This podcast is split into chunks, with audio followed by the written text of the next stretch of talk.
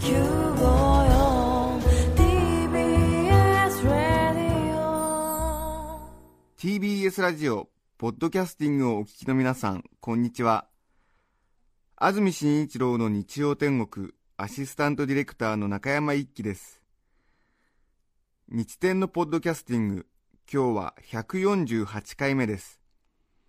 日曜朝10時からの本放送と合わせて、ぜひお楽しみください。それでは、5月30日放送分、安住紳一郎の日曜天国、今週は11時台のメッセージコーナーをお送りします。まずは前半、11時39分から43分までの放送をお聞きください。さて雨が今にも降り出しそうな天気ですが皆さんの街の天気はいかがでしょうか？さて今日はかっこ悪い話ということで皆さんからメッセージをいただいています。成田市の KE さん男性の方ありがとうございます。今から30年以上前学生時代の話です、はい。当時はリュックサックを背負って休みのたびに旅行に出かけていました。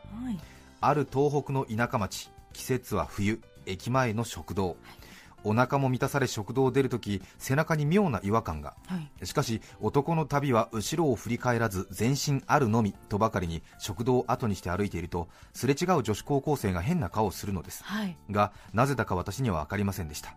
しかし背後から食堂のおかみさんが追いかけてきてその謎は解けました。お客さんうちののれん返して！私はリュックサックに食堂の入り口にかかっているのれんを引っ掛けて街中を行進していたのでした 本当ですかね。すごいですね。確かにちょっとくぐらなくちゃいけない時ねちょっとね竿に当たるような時ありますけどすごいですね。両サイドにのれんの竿がこう出てたんでしょうね。すごいですよ。世田谷区のビシバシさん49歳男性の方。平成2年うちの母が亡くなった時の話です。その葬儀で自宅にお坊さんが来て拝んでくれたんです。木魚を叩きながらポクポクと。葬儀だからそこまでは当たり前です。ただ部屋に置いてあったフラワーロックがお経と木魚に合わせて踊り出してしまったのです。参列者は失笑。喪主の私は消えたくなりました。サングラスをかけギターを持った例の彼が母の葬儀で木魚のリズムに腰をくねくねしていました。母ちゃん本当にごめんというね。そうですか。うん。まあね悲しい思い出を楽しく語れるね本当に。そうですね。時が解決してくれましたね。そうですか。練馬区のマラソンマンさん。札幌は定山渓の旅館で忘年会が行われた時の話です。はい。商用で中座し宴席に戻った私は先ほどから盛り上がっていた今年の巨人はどうなのよという話を続けました。はい私は酔っていたせいもあり日頃から思っていた選手起用論各あるべしという話をさらに長々とぶち上げたのです。この持論は宴席の南々から目から鱗が落ちますなと絶賛の話でした。さらに盛り上がってきた私はビールがないことを怒りビールを催促しました。はい。するとその中の一人がお部屋隣ですよとポツリと言いました。その言葉に反応して一座の面々を見たら知った顔が一人もいません恥ずかしげに部屋を出るとき一座の笑い声が背中に突き刺さります。そんなこと席に着くなり言えよ。かっこ悪いじゃないか。という。そうか気を使ってほうほうそうですよね。そりゃそうですよね。ちょっとねどんな酔っ払いか分かんないからとりあえずね話聞いてくれますよね。ええ。なるほど。目から鱗ですな。選手の起用はこうあるべきだとね。その持論の続きをやったんですねそれと周りの人からね 目から鱗が落ちますなと絶賛の嵐だ。なるほど。面白い面白いですね、えー。水戸市の不動有利の悠々ワイドさん男性の方ありがとうございます。ありがとうございます。初デートの相手はクラシック好きの同級生でした。当然クラシックのコンサート会場がデートの場。コンサート終了と同時に立ち上がって大声でブラボーと叫べばかっこいいよと同級生から助言をもらっていたのでチャチャチャチャチャチャチャチャチャチャンと同時にブラボーと叫んだらそこは第3楽章の終わりですぐに第4楽章が始まり彼女の前で赤っ恥最悪のデートでした言い訳するわけではないのですがあの第3楽章のエンディングは誰が聴いてもこの曲はここで終わりです的な感じですチャイコフスキーの交響曲第6番「悲壮」「なめた曲作んなよチャイコ」というねすごいチャイコフスキーをねチャイコと呼べるぐらいもう立ち直ってますね。一曲お聴きいただきましょう。江東区のタマさん30代主婦の方です。ありがとうございます。みちるか。天の川お聴きください。5月30日放送分、安住紳一郎の日曜天国。メッセージコーナー前半をお聞きいただきました。著作権の問題があり、リクエスト曲は配信することができません。引き続き、メッセージコーナー後半をお聞きください。江東区タマさんからのリクエスト「みちるか天の川」お聞きいただきました。さてかっこ悪い話です、はい。船橋市のうっかり本舗さん41歳女性の方ありがとうございます。ありがとうございます。かっこ悪い話。今日上向きに寝転びながら携帯電話をいじっていたら、い。手が滑り顔面に落ちて前歯が欠けてしまいました痛みと悶々とする気持ちを誰のせいにもできませんありますね。ベッドとかでねこうね仰向け寝ながら携帯電話いじってたりして。手がねつるっと滑って、えー。でも歯がかけるほどですか？多分なんかニヤニヤしながらね打ってたんだと思うんですよ。前歯にガーンって当たったんですよねきっとね。気をつけましょう。京都市のメルヘン部長さん女性の方ありがとうございます。ありがとうございます私は部屋を片付けるのが苦手で服をちゃんとしまわず部屋の隅に適当に置きっぱなしにしています。そんなある冬の日のことです。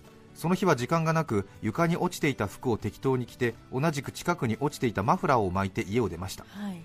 いつもの電車に間に合ったのですがなんだか周りの人がいつもより私を見ている気がします。適当な服着てきたけどおしゃれな可愛い格好をしてきちゃったかもしれないうふふなんてうぬぼれながら窓に映った自分を見てうん。違和感。ほう私黒いマフラーなんて持ってたかしら？いや私黒いマフラー持ってない。恐る恐る首に巻かれている黒いマフラーを引っ張るとなぜかゴムのように伸び薄めで確認したそれはなんと黒いタイツでした。急いでいたためとりあえず部屋にあった細長い布という認識だけでマフラーだと思って首に巻いてきてしまっていたのです。タイツを首に巻いて一瞬でも得意げな気分になっていた私。ああかっこ悪いという。私黒いマフラー持ってたかしら。いや私黒いマフラーなんて持ってないっていう。わかりますねこのなんとなくスローモーションになる感じ、そうそうええいいですね。ありますねそういうことね。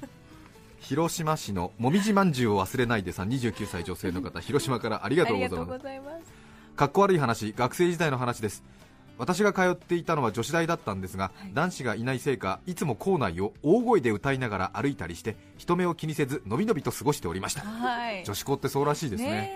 ね当時私と女友達の間ではなぜか「オー・ブレーネリー」を歌いながら歩くのが流行っていて どちらともなく歌い始めたら乗っかって歌うということをしていました。はいはい。私が「オブレーネリあなたのお家はどこ?」と歌うと、はい。友達は「私のお家はスイスランドよ」と答えてくれ、そして一緒に「綺麗な湖水のほとりなのよ」と合わせる感じ楽しいじゃないですかある日その友達と本屋で待ち合わせをしていた時です、キョロキョロと友達を探し雑誌売り場で立ち読みをしている姿を見つけました。私はちょっと驚かしてみようかなと思い背後から近寄り「オブレーネリあなたのお家はどこ?」と半笑いで歌いかけました。するとものすごく驚いた顔をした全然知らない人が振り向きました。私は頭が真っ白になり間違えました。すみません。と何を間違えたのかもよく告げずへこへこと謝りながらその場を逃げました。かっこ悪いのでその友達にはこのことを未だに黙っています。かなりかっこ悪い話です。ありますね。友達とのねなんか友達としかわからない決まり事みたいなのをねね。他人にやってしまった時のねこっぱずかしい感じねありますよね。そう。知らない人本屋で後ろから「オブレーネリあなたのお家はどこ?」って言われたらちょっと怖いですよね 皆さんからのメッセージたくさんいただきましたありがとうございました11時45分から49分までをお聞きいただきました。今日はこの辺で失礼します。安住紳一郎の「ポッドキャスト天国」四角い頭を丸くするのは日農研。四角い顔を丸くするのは高須クリニック。どっちも大変954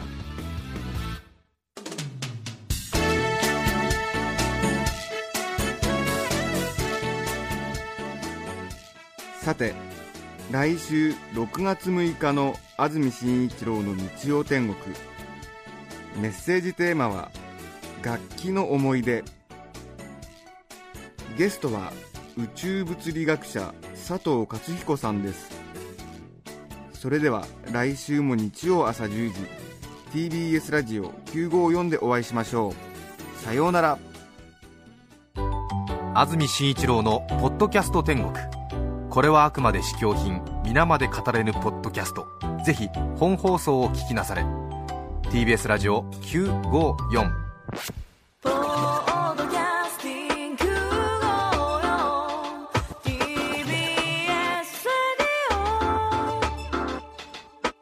ねえねえモトブルって知ってる？